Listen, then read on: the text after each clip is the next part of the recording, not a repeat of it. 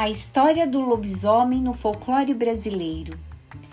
O lobisomem está muito presente no folclore brasileiro e latino-americano, mas, dependendo da região do país, a lenda pode sofrer alterações. Em alguns locais, acredita-se que o lobisomem somente se transforma numa encruzilhada nas noites de sexta-feira e, ao amanhecer, retorna à encruzilhada para se transformar em homem novamente. Já em outras regiões, acredita-se que é o oitavo filho com aparência pálida, orelhas grandes e nariz avantajado. Sim, provavelmente esse se tornará o lobisomem.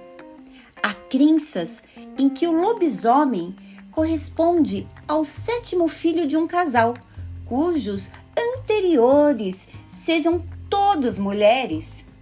É, quando isso acontece, acredita-se que o menino se tornará um lobisomem a partir da puberdade. Mas que idade é essa? Isso quer dizer mais ou menos 13 anos. É, essa idade marcará o primeiro momento da transformação. O que acontecerá até o final da sua vida em todas as noites de lua cheia. E ao amanhecer, a criatura retorna às suas características de homem. Há versões da lenda em que o lobisomem prefere raptar bebês não batizados. E é por isso que muitas famílias batizam suas crianças rapidamente. Por essa perspectiva, se a criança não for batizada, está propensa a virar um lobisomem. De acordo com a lenda, para combater o lobisomem, o indivíduo deve atingi-lo com objetos de bala feito de prata ou de fogo. Mas qual a verdadeira origem do lobisomem? A origem da lenda do lobisomem é europeia e provavelmente se disseminou a partir do século XVI. Entretanto, ela aparece em alguns mitos gregos, como de Licão e da Marco.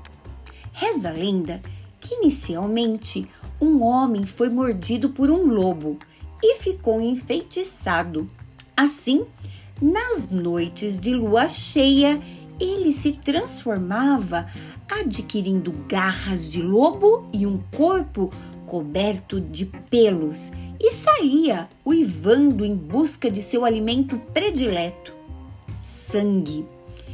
Até os dias de hoje, essa criatura feroz e imbatível gera muito medo nos moradores, principalmente de áreas rurais e distante da cidade.